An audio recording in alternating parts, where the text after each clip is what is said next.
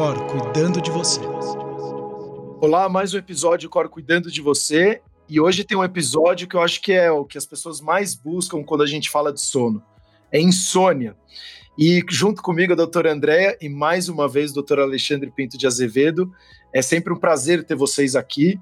E assim, não pelo que eu já pesquisei, tudo que a gente está estudando, insônia de fato é o que mais atinge a população.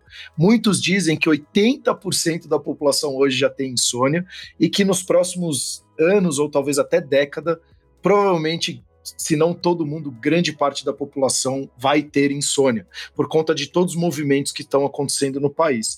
E aí, eu acho que a primeira pergunta para vocês é, eu vou fazer até um, um, processo um pouco diferente desse episódio aqui da série. Ao invés de a gente explicar o que é insônia, acho que tá muito batido, tá um super clichê de falar de insônia todo mundo achar que tem insônia. Vamos fazer perguntas e respostas. Vou tentar pegar o máximo de perguntas que a gente recebeu ao longo do tempo das pessoas para dentro das nossas redes sociais, do nosso aplicativo, e também juntar um pouco do que, que vocês recebem mais no consultório que eu, eu, acho que a gente consegue tirar bastante dúvida de quem está nos escutando. Vamos fazer assim? Vamos, Sérgio. Olá, muito bom estar aqui de novo falando de insônia, que realmente é um dos transtornos mais prevalentes. Eu acho que qualquer médico que atende sono, insônia e apneia é a grande maioria dos pacientes que nos procuram. Oi, Sérgio, Andréa. Vamos fazer esse bate-papo para poder esclarecer mais sobre insônia. A gente aqui no, no atrás dos holofotes, né? A gente está na terceira gravação direta aqui do, do, do podcast. Então, sono está sendo um assunto espetacular. E eu não sei nem se vai tirar meu sono de tanto que a gente está falando disso. O, a, acho que a primeira pergunta é: o que, que é insônia de verdade?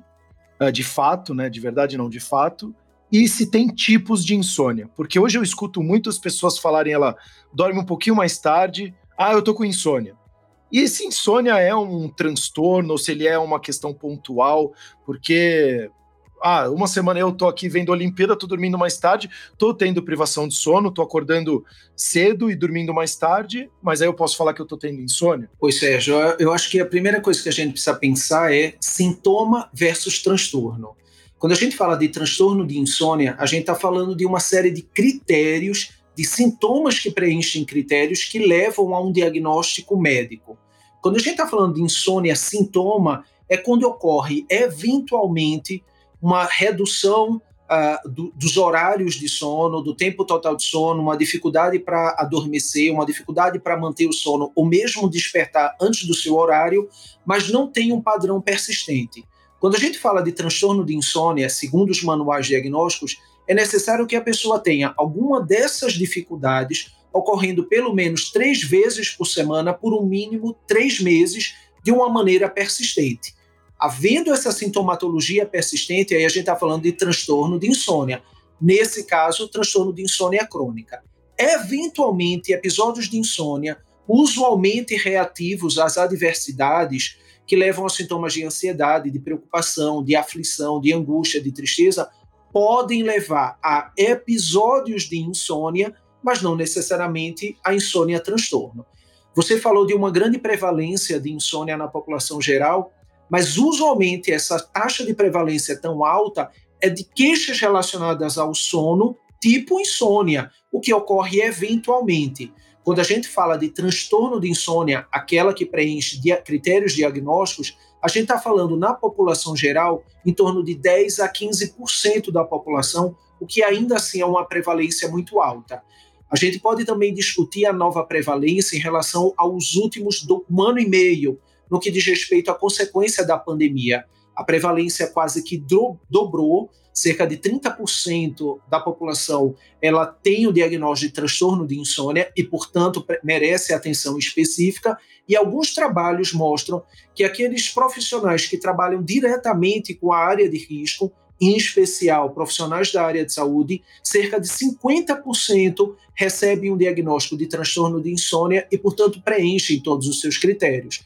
Então, em situações específicas, como a da pandemia do Covid-19, de fato, a prevalência de insônia, transtorno, ela de fato aumentou. Só quero fazer então uma ressalva, uma ressalva não, é enaltecer então vocês profissionais da saúde, porque vocês pioraram drasticamente o sono de vocês para salvar vidas. Então eu queria dar os parabéns porque não deve ser fácil. Acho que é um momento bastante delicado e nem imagino que deva ser, tá, ser uma pessoa de frente lidando com isso todo santo dia e vendo pessoas morrendo. Então, parabéns para vocês por estarem prejudicando o sono de vocês para salvar a vida de outros. Você sabe, Sérgio, que é, um pouco isso que o Alexandre falou, a gente lá no IPQ tem alguns projetos de pesquisa e um deles ele é diretamente relacionado com o tratamento da do transtorno de insônia crônica. E a gente vem fazendo esse projeto desde 2017. E uma coisa que me chamou muito a atenção, é, então a gente fez um estudo piloto de 2017 a 2019. Em 2020 começou uma nova coleta de dados que, que se mantém até hoje. E uma coisa muito interessante que a gente percebe que né, nesse segundo bloco a média de idade dos pacientes, dos voluntários, ou seja, dos que se inscreveram para participar desse programa, é muito menor. Então, o que eu estou vendo é que a insônia está vindo para os mais jovens. Quando antes a gente não tinha, por exemplo, no nosso consultório com tanta frequência, e esse projeto, assim, ele está mostrando isso muito é, classicamente. Eu tenho é, a faixa etária dos 20 aos 30 extremamente prejudicada em relação ao sono e com queixa muito importante de insônia. Quando antes, no primeiro no primeiro estudo, que foi de 2017 a 2019, eu tinha uma prevalência numa faixa etária acima de 40. Então mudou muito o perfil. E isso acho que tem um fator pandemia envolvido, mas tem um fator muito importante que é essa geração que hoje tem 20 anos, é uma geração que há 5, 6 anos atrás já adquiriu hábitos e comportamentos que a gente chama de mal adaptativos em relação ao sono. Que basicamente, que o mais forte de todos eles é a exposição à luz, a eletrônicos na fase escura das 24 horas. Então, aquele, aqueles adolescentes que há 5, 6 anos atrás começaram a ficar até mais tarde no celular, a ver série, a fazer academia depois do horário habitual, agora que estão com 20, 21, 22, eles estão sofrendo mais de transtorno de insônia crônica, e sim, de transtorno de insônia crônica, porque de fato eles preenchem todos os critérios diagnósticos, e muitos deles já vêm também com comorbidade psiquiátrica, e aí se o Alexandre quiser, ele pode falar um pouquinho mais sobre isso. Na verdade, eu vou só complementar uma das que você citou, Andréa, dessa questão dos maus hábitos relacionados ao sono, inclusive exposição a eletrônicos e às luzes específicas relacionadas aos eletrônicos, em especial os portáteis, aqueles que vão à cama conosco, é a questão de que também os mais jovens nessa, nesse mundo moderno estão sendo mais expostos às adversidades.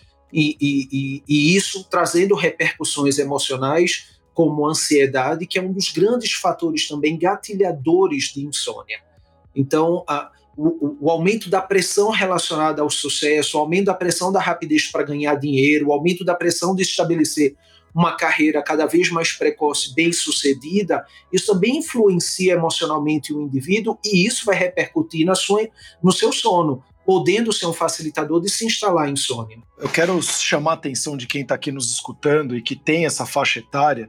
Viva um pouco menos o mundo digital, viva mais o mundo real e saiba que o mundo real ele está sendo desenvolvido na velocidade que tem que ser desenvolvida. O prédio ele continua tendo que fazer todas as funções para você levantar um prédio. Você precisa ter um, a base muito bem estruturada. Se você não, como a Andrea falou, se você não montou sua base quando você era mais jovem, a, olhando sua rotina, sua disciplina, analisando seu sono, provavelmente ela não foi muito bem feita e você vai começar a crescer de forma desestruturada. E isso vai impactar tudo a sua vida.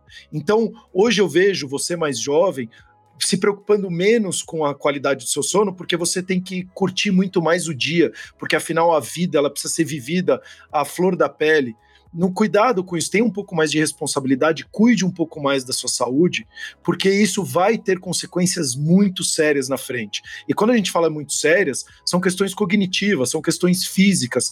A gente começa a falar de sedentarismo, de obesidade, de doenças crônicas. Então traga isso para o seu dia a dia, que a gente sempre fala dos três principais sincronizadores para você ter uma boa qualidade de sono: alimentação, exposição à luz externa e atividade física. Se você for olhar, são coisas simples que lógico, para você colocar na sua rotina acaba sendo mais complexo porque a gente vai colocando outras prioridades na frente. Mas começa a trazer essa consciência para o seu dia, porque isso sim está impactando seriamente, como o doutor Alexandre falou aqui, começa a ter uma relação muito próxima com a ansiedade e provavelmente também, acredito, doutor Alexandre me corrija se eu estiver errado, com depressão também, né? Verdade, Sérgio, há uma alta prevalência de insônia crônica com transtornos psiquiátricos. Alta prevalência. Alguns trabalhos apontam até de 70% a 80% de prevalência em associação desses dois. E aí a gente está falando de insônia sintoma, a gente está falando de insônia transtorno associado a um transtorno de ansiedade associado a um transtorno depressivo. Mas a gente não pode apenas considerar que todos os casos, portanto, de insônia têm relação com transtornos psiquiátricos. Há insônia que não há relação. E aí isso vem de uma base, de, principalmente nos últimos anos, de uma especulação de, da etiologia, né? de onde vem a insônia. E uma das teorias principais diz respeito exatamente à inabilidade de lidar com as adversidades. Então, são indivíduos que têm uma predisposição, por suas características de personalidade, de serem reativos ou de, diante dessas adversidades do dia a dia comuns, apresentarem alta reatividade sobre o sono. Vamos dar exemplo. Algumas pessoas, diante de adversidades, e aí, é, é, adversidades é as situações cotidianas, né? E a pessoa não tem a habilidade de lidar com elas. Podem ter somatizações, como dor de cabeça, dor no estômago, diarreia, etc. Algumas pessoas parecem ter uma, eh, uma reatividade específica dirigida ao sono, fazendo com que ela seja predisposta à insônia, possa ter episódios de insônia ao longo da vida e facilitando em algum momento a, a instalação de fato do transtorno de insônia tanto para ansiedade quanto para depressão, transtornos, transtorno de ansiedade transtorno depressivo, a insônia é um sintoma que faz parte uh, dos seus critérios diagnósticos. Quando essa insônia passa a ser associada e merece um foco específico? Quando ela preenche os critérios, aqueles que eu citei. Então, preenchendo os critérios da insônia, ela ganha o status de um outro transtorno associado, o que a gente nomeia de comórbido, e merecerá atenção, cuidado e tratamento específico para isso. Mas sim, a associação costuma ser uma regra. Perfeito. Inclusive, é, eu, eu não sei se eu, se eu fiz a pergunta, eu queria tirar até uma dúvida. Quando é, tem um tempo, eu fiz essa pergunta no começo, mas eu queria refazer. A, depois de duas semanas, ou três semanas, ou um mês que eu estou sofrendo com sintomas de insônia, que ele se torna um transtorno? Ou é, quanto tem um tempo pré-definido ou não, doutor? Tem. É, ele é dividido. A, a, insônia ela diz o seguinte: que no mínimo um mês você precisa ter sintomas relacionados do período principal de sono. E aí você chama aí de insônia aguda. Se esses sintomas persistirem por no mínimo três meses, aí você nomeia como insônia crônica. E é lógico que se você identifica a insônia aguda, é muito mais fácil do ponto de vista de medidas comportamentais, de higiene do sono, você tratar e evitar a progressão para insônia crônica. A depender do tipo de insônia crônica, a intervenção medicamentosa se fará necessária, sempre associado à intervenção comportamental mas temporalmente isso define mais ou menos como ponto de corte de pelo menos presença desses sintomas relacionados ao período principal do sono, dificuldade para iniciar o sono, dificuldade para manter o sono e despertar precoce, despertar horas antes do seu despertar habitual, durante pelo menos um mês, aí a gente já tem que levantar um sinal de alerta, porque isso se torna de fato insônia, transtorno de insônia, na fase considerada aguda. Isso, só para complementar, Alexandre, que pelo menos três vezes por semana. Não é um mês, mas tendo um episódio é, por semana. É, não, é no mínimo perfeito. três vezes por semana. todos os dias, exato. Não, é ao menos três vezes por semana durante um mês, como o Alexandre falou, caracteriza a insônia aguda.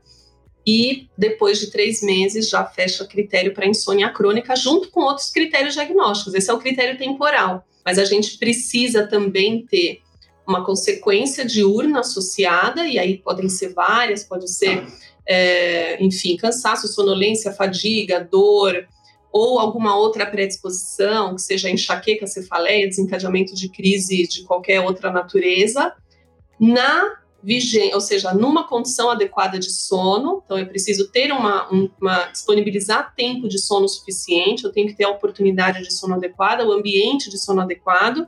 E também eu não posso estar usando nenhum tipo de medicação que favoreça a insônia e também algumas doenças clínicas, psiquiátricas, metabólicas que favoreçam a insônia. Então, eu não posso ter nenhuma doença, não posso estar tomando nenhum remédio, ambiente adequado é, com sintomas, e aí sim essa condição temporal que a gente comentou, aí eu caracterizo o transtorno de insônia. Eu, eu não, eu ia até só fazer um comentário para vocês dois. Eu imagino como deve estar sendo difícil a vida de vocês, porque se o público está ficando mais jovem e a gente está vindo com uma geração que as facilidades estão muito próximas da vida delas, com celular, então provavelmente elas devam estar tá tomando também só melatonina, aí em cima da melatonina ela toma um ansiolítico, aí em cima do ansiolítico antidepressivo. Então deve virar uma bagunça, inclusive, sendo que 80% é o que eu já li, 80% de insônia exclusivamente você consegue resolver por meio de comportamento. Então, o trabalho deve ser muito mais profundo ainda, muito mais difícil é conseguir mudar comportamento. Mas, por outro lado, Sérgio, nisso que você está nos dizendo, há agora tanta divulgação sobre a importância do sono e sobre a insônia que as pessoas estão buscando mais tratamento. Há insônios crônicos de anos que se adaptaram à sua insônia e vivem com ela, não buscam mais tratamento porque acreditam que aquele é o seu ritmo e que teoricamente seria suficiente. E passam a apresentar o que André acabou de falar, que são as consequências diurnas. Então o paciente vai buscar tratamento para cefaleia, quando na verdade diz respeito ao sono dele. Tratamento para irritabilidade, para fadiga, para é, é, desmotivação, desânimo, que simulam sintomas psiquiátricos e, na verdade, tem relação com a insônia crônica dela. Então, tem muitas questões relacionadas ao sono que a pessoa, por pela cronificação dos sintomas, acredita que é algo do seu próprio ritmo e que é dela, mas que a partir de algum momento a, o preço vai ser uh, cobrado, entre aspas, o corpo vai cobrar isso, e aí aparecerão as consequências relacionadas ao dia. E muitas vezes, quando você não faz uma investigação, o profissional médico não faz uma investigação apropriada, acaba tratando o que está na superfície e muito desrespeito à insônia que já está persistente. Não, e eu fico, e eu vejo, é, ainda mais é, pessoas mais, que, amigos meus ou um pouco mais velho que têm filhos jovens, né, adolescentes, não, ou então pré-adolescentes, ah, porque ele tem DDA. Será que talvez não é a qualidade do sono do seu filho por ele estar no iPad até altas horas e dormindo mal, que ele não está conseguindo se concentrar na escola? E aí você, ao mesmo tempo, ao invés de controlar o sono dele, o comportamento dele, você já dá um remédio para ele, falando, ah, meu filho tem DDA, ele precisa tomar remédio para focar mais. Aí você já cria dentro dessa criança a cultura que tem um problema com alguma coisa, então vou para o remédio, ao invés de mudar um comportamento meu. É, é isso exatamente que acontece. Eu ia comentar uma coisa também relacionada a isso. A gente tem os sintomas diurnos clássicos, que a gente facilmente atribui à insônia, mas a gente tem que lembrar que existem outros sintomas que não são tão clássicos, eles acontecem muito num fenótipo específico da insônia, que é aquele de curta duração, que é o caso do paciente que ele tem dificuldade para iniciar o sono, então ele leva horas para começar a dormir, porém ele tem uma rotina rígida que o obriga a despertar naquele horário, sem oportunidade de cochilo ou episódios de sono secundários ao longo do dia. Então, esse paciente com insônia tem um encurtamento do tempo total de sono. E esse é o paciente que tem uma maior chance de ter outras consequências não tão clássicas da insônia, porque somou-se a insônia à privação de sono. Então, ele tem um risco muito maior de apresentar resistência à insulina, diminuição de libido, ganho de peso, alterações outras metabólicas, um aumento do risco cardiovascular bem importante, que não é uma consequência que a gente rapidamente associa com insônia, a gente associa muito com apneia, toda essa parte metabólica, né? Então a gente tem que lembrar também desse fenótipo, que é o tempo total de sono encurtado, que também, além da eventual sonolência, dificuldade de concentração, memória, dor, cansaço, fadiga, todos os sintomas psiquiátricos que podem vir, irritabilidade, ou abrir um quadro, não, ou abrir não, ou trazer um quadro latente de ansiedade, depressão, ou ritmo, qualquer outra alteração, também todas as questões metabólicas podem aparecer nesse paciente. Pode parecer estranho isso, mas é, quando a gente fala de um insônia de tempo curto de sono, Uh, aí, vem, a, vem a cabeça, né? Ué, existe insônia de tempo normal de sono? Quando a gente está falando aí de um ritmo de sete, entre 7 e 9 horas, e a pessoa com insônia perde uma hora, uma hora e meia, ela ainda estará dentro, a depender do seu do, do quanto ela dorme habitualmente, ainda estará dentro de um, de um conceito de normalidade que se espera para o sono dela. O que é estabelecido pelas diretrizes é que um tempo curto de sono é aquele que é inferior a seis horas. Então, uma insônia de tempo curto de sono é aquela insônia em que o encurtamento, fazendo com que há um encurtamento inferior a seis horas de tempo total de insônia, que é um perfil de apresentação clínica da insônia mais grave comparado à insônia, que tem um tempo total de sono somado nas 24 horas, mesmo que seja polifásico, em que ele, ele dorme outro período do dia, superior a 6 horas. Exato, e a gente também tem a percepção de sono, que é super importante nos pacientes com insônia, porque quanto mais crônica a insônia e quanto mais prejuízo diurno ela traz, maior é a percepção negativa em relação ao sono daquele paciente. Então, às vezes, se ele dorme quatro horas, ele tem uma sensação de estar tá dormindo duas horas, porque aquilo traz uma consequência tão importante para ele que ele acaba diminuindo o tempo total de sono. Então, eu posso ter um tempo, às vezes, é, esperado para aquela, um tempo mínimo esperado para aquela faixa etária, mas que para o paciente ele refere um tempo muito menor. A gente precisa de uma medida objetiva para poder quantificar esse tempo de sono. E às vezes o paciente compensa, que também pode ser uma má percepção, e não se dá conta, por exemplo, que ele chega em casa às 6 horas, senta na TV, por exemplo, e faz quatro cochilos de 15 minutos, e aí ele já engoliu uma hora do início do sono dele e não está percebendo. Então, sim, existem pacientes com queixa de insônia, e não é infrequente, com um tempo total de sono é, esperado para aquela faixa etária porém ele tem a queixa, tem o sintoma e a gente precisa cuidar disso. E Sérgio, ainda, ainda complementando isso, há um outro tipo de apresentação de insônia importante que é ser falada e, e que é muito negligenciada entre os colegas, que não diz respeito ao tempo total de sono, ou seja, a pessoa não tem uma queixa sobre estou dormindo pouco, ela diz respeito a uma queixa de meu sono não é restaurador e também é enquadrado dentro da, da, da, categoria de insônia, que é a sensação de que, por mais que se durma, e na ausência de outras morbidades relacionadas ao sono, como a apneia do sono e transtornos do movimento relacionados ao sono, ou seja, mesmo na ausência de alterações do sono objetivas, ele tem uma percepção de um sono ruim. E esse sono não restaurador terá as mesmas consequências diurnas. a fadiga, cansaço, irritabilidade, dores, porque a, a, a sensação de um sono não restaurador também deve ser encarado como insônia e é mais desafiante ainda porque você tem menos o que fazer desse paciente, inclusive do ponto de vista farmacológico, que é tentar enquadrar, melhorar o sentimento e a satisfação desse indivíduo em relação ao próprio sono, porque objetivamente parece que está tudo bem com o sono dela. Ele dorme um tempo suficiente de sono e não tem qualquer outro achado objetivo que leve a, a uma aparente percepção de, de, de, de, sono transtornado, despertares, etc. Não, e, e, é interessante vocês trazerem isso, porque uma das perguntas, inclusive, que eu, que eu recebi foi que se ansiolíticos, e aí eu estava lendo um pouco aqui, e medicamentos, inclusive prescritos para sono, a, como às vezes a metabolização dele é um pouco mais lenta, você fica com sono durante o dia e também acaba prejudicando o seu sono à noite. Então você está tomando um remédio para diminuir a ansiedade, até diminuir sua. Pega um Rivotril, enfim, sei lá, nem, é, outros diazepam, enfim, e você tomando esse remédio para te ajudar naquilo, e no final, como você está tendo um dia ruim, ele acaba também prejudicando a sua própria noite. Então, se faz sentido, isso é uma pergunta e se faz sentido ou não. Sérgio, é, é algo que pode acontecer, mas o alerta que a gente sempre dá é: se isso está acontecendo, leve para o seu médico prescritor.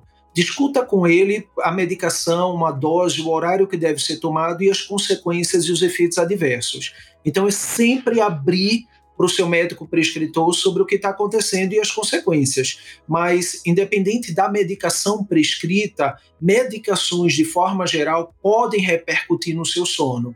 E se isso é algo que não é somente num período de adaptação inicial de uma prescrição, mesmo medicamentos clínicos como antihipertensivos, anti-inflamatórios, podem trazer é, repercussão sobre o sono. Usualmente esperamos que seja provisório, mas sempre que houver uma repercussão uh, sobre a sonolência ou sobre a insônia, discuta com o seu médico. E a mesma coisa, é, desculpa, Andréia, é, só para dar continuidade, a mesma coisa também serve para melatonina. Então, melatonina, ou seja, melatonina é bom para insônia? Então, eu vou, só vou, antes de responder tua pergunta, fazer um, um reforço do que o Alexandre falou, que é super importante. Sempre que eu, Andréa, é, inicio um tratamento farmacológico para insônia com o paciente, eu procuro fazer um plano onde eu vou entrar, eu vou atingir um objetivo e eu vou retirar o medicamento, né?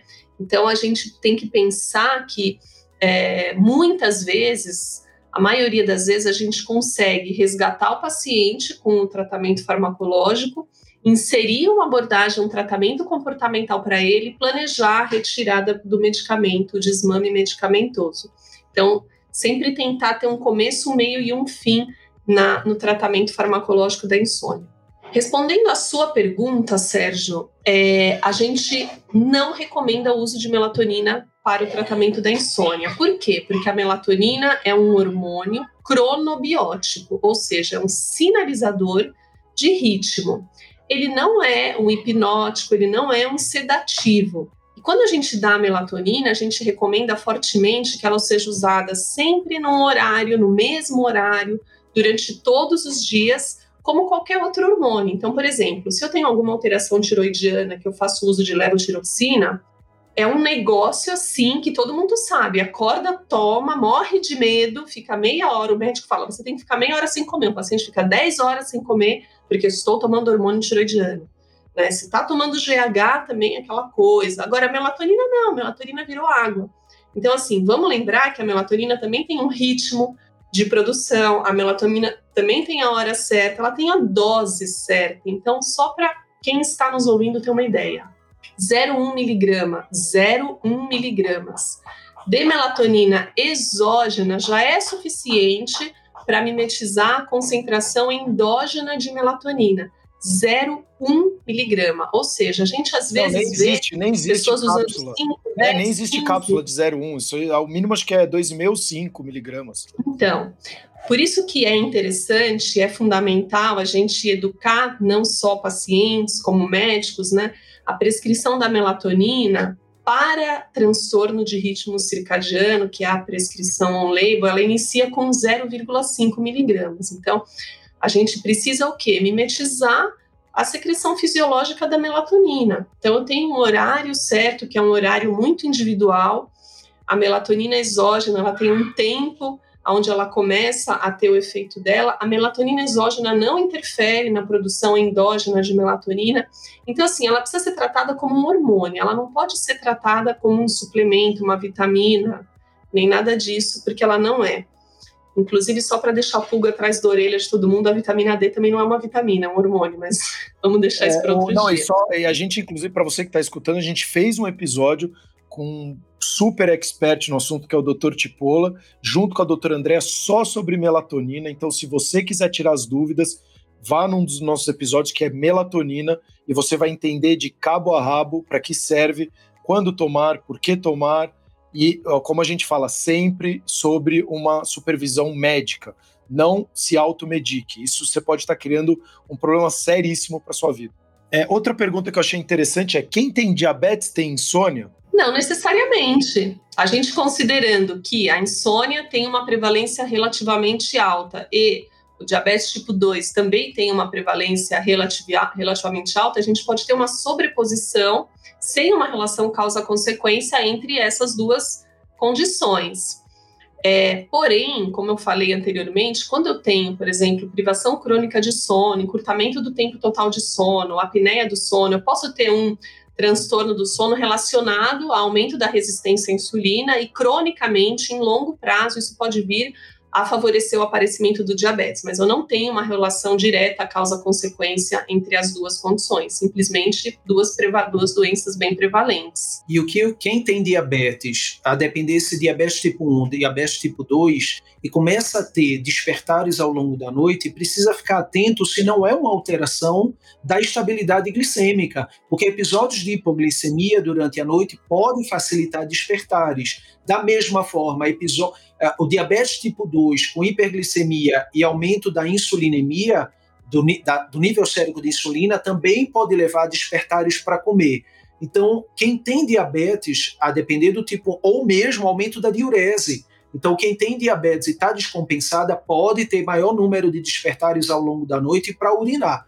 Então, nesses casos, a gente sempre pensa: opa, deixa eu descartar a possibilidade dessa diabetes, seja tipo 1, seja tipo 2, estar ou não descompensada, para depois pensar na possibilidade de ser uma insônia associada. E também acrescentar, Alexandre, o DI, né, o diabetes insípidos, que também se ele está descompensado, paciente acaba levantando muitas vezes à noite para urinar, e aí pode caracterizar uma insônia de manutenção, não pelo componente psicofisiológico, mas sim por um componente orgânico relacionado a, a esse número de, de vezes. Então, aí vale também conversar com o seu endócrino para ele fazer um ajuste do DDAVP ou do que você esteja usando para para regular e você ter pelo menos sete horas de sono sem a bexiga te incomodar à noite. É, outra pergunta, é, e aí é uma curiosidade minha, André, você falou, quando estava explicando, você falou de indutor. O que, que é o indutor do sono e para que, que ele serve? Então deixa eu me antecipar aqui. Quando a gente usa a palavra indutor do sono, a gente está falando medicação que vai iniciar o sono, que vai induzir o sono. Então ele é potencialmente fabricado para ter uma rápida absorção ter um pico de concentração plasmática no sangue para garantir o início desse sono em poucos minutos. Por outro lado, ele também se mantém circulante no corpo por breve período, então ele não ajuda na manutenção do sono até a manhã seguinte. Indutor do sono é apenas um, um subtipo de medicamento que pode ser utilizado para o tratamento da insônia. Então, é, a gente tem subcategorias, uma delas diz respeito à indução do sono ou indutor do sono, que é, nesse caso, para insônia de início de noite. Eu vou fazer a última pergunta, é, que perguntaram aqui. Bom, uma perguntaram como dopar uma pessoa. é, e a segunda é qual o melhor remédio fitoterápico para dormir? Olha. Eu vou chutar, porque eu, eu vou até chutar, porque se 80% das pessoas têm insônia, você pode mexer em comportamento, né? Então acho que tá mais ou menos, por, por esses dados, já tá mais ou menos que respondido, né? É, como dopar uma pessoa, estamos fora, né, Alexandre? Não faz parte da nossa rotina médica. Agora, se, qual é o melhor fitoterápico para indução de sono? Essa semana eu atendi uma paciente e ela me perguntou, ela falou: "Ah, eu gosto muito de tratamentos naturais". E ela veio com duas fórmulas, né, encaminhadas por outro colega, de várias coisas, 5-HTP, é, GABA, sei lá o quê, um monte de coisa, né? Porque na cabeça da paciente, aquilo ali é natural, não é remédio. Eu não sei se o Alexandre concorda comigo, mas eu imagino o seguinte: uh, existe aquilo que é fisiológico, existe aquilo que é fitoterápico, existe aquilo que é sintetizado. Não existe o natural. O natural é o que é o fisiológico, é aquilo que o teu organismo precisa. Então, é fisiológico eu é, usar, por exemplo, melatonina perto do horário de dormir, à noite? É fisiológico, porque eu produzo melatonina nesse horário. É natural eu usar alguma coisa externa? É natural eu pegar uma fórmula cheia de coisas que, só porque não é um medicamento com nome industrializado, eu vou chamar aquilo de é, dar menos problema ou causar menos dano do que, um, do que um medicamento que foi sintetizado, passou por todas as etapas de aprovação, Anvisa e tudo mais, e hoje é vendido nas farmácias. Então, eu acho que um pouco a gente precisa fazer as pessoas entenderem que se a gente usa, quando a gente precisa, prescrito por um médico, aquele é, componente, independente se vai ser um chá de erva doce ou se vai ser um medicamento que eu vou comprar na farmácia, aquilo é fisiológico, porque é o que meu organismo está precisando. Sérgio, como eu responderia essa pergunta, a, complementando toda a informação que a Andrea trouxe? A gente, em medicina do sono, tenta tornar o mais concreto possível a adequação da prescrição. Então, a gente prescreve baseado em evidência científica. A evidência científica que aponta a qualidade de prescrição de medicamentos ou de suplementos ou de fitoterápicos, não. Isso não quer dizer que para alguns indivíduos usar esse tipo de substância não prescrita por médico, ou seja, de fácil e de livre acesso, não vai funcionar por vezes será um efeito placebo, da sugestão dele acreditar que aquele medicamento pode ajudar no seu sono e funcionar como efeito placebo. Quando a gente fala de tratamento de transtorno de insônia crônica, é improvável que uma substância não farmacológica, ou seja, industrializada, funcione para o tratamento da insônia a ideia, em, em princípio, é essa: é, é, prescrição baseada em evidência científica. Perfeito. É, até para a gente chegar na etapa final, eu vou fazer minhas considerações aqui para quem está nos escutando. Depois, fique à vontade, doutor Alexandre e doutora Andréia, mas você que está nos escutando, vá atrás de profissionais de qualidade, profissionais que de fato vão te ajudar a melhorar o seu comportamento, a fazer você conseguir se desenvolver e não sempre atrelar ao medicamento, coisa que a gente falou, não sei casos pontuais como a gente falou, quase 80%, 80% das, das insônias você consegue resolver por meio de comportamento. Outra coisa, como a doutora André falou, doutor Alexandre, três vezes, se você tiver com esse problema três vezes por semana por mais de um mês, aí sim você está começando a pensar em algum transtorno ou algo do gênero. Então, antes disso, pode ser uma coisa pontual. Veja o que aconteceu do seu dia para também não trazer esse desespero, essa ansiedade toda de achar que tem um transtorno de insônia e isso começar a desencadear num, numa questão mais séria, por exemplo, essa questão do transtorno de insônia. E confie mais em você.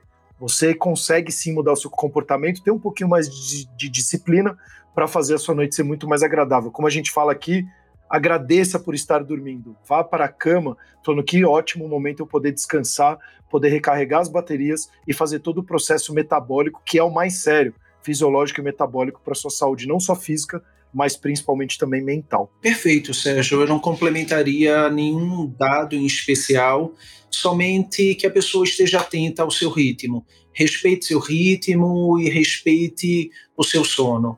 Isso pode funcionar usualmente na prevenção das insônias. E o jardim do vizinho não é mais florido, o Instagram não é mais legal do que o mundo real. Então, não queira dar o passo maior que a perna, acelerar o processo da sua vida. A gente continua envelhecendo, o ano continua sendo igual, os meses continuam sendo iguais e as 24 horas continuam sendo iguais. Então, faça dessas 24 horas muito mais agradáveis, muito mais produtivas do que você de repente está fazendo hoje, tirando seu sono. Eu queria falar só uma coisinha que a gente tem que lembrar que às vezes pessoas têm necessidades diferentes de sono e às vezes o paciente vem com uma queixa, ah, eu quero dormir oito horas, eu só consigo dormir sete horas e ele imagina que isso possa ser insônia. E muitas vezes esse é o tempo de sono que ele precisa. Então, uma maneira boa da gente perceber se a gente está dormindo a quantidade adequada ou não é perceber o dia seguinte. Se você funciona bem, se você não tem sono, se você não está cansado, se você não está tendo cefaleia ou dor recorrente, né? Então, esse, esse autoconhecimento, você saber que você está bem ou não, também te ajuda a saber se você está dormindo uma quantidade de horas que é fisiológico para você. E às vezes não é o que você quer, mas é o que teu organismo precisa. Pessoal, de novo, muito obrigado. Você que está nos escutando, um monte de dica, um monte de informação interessante, coloque-as em prática para você fazer a sua vida ser muito mais agradável. Até os próximos episódios, o Cor cuidando de você.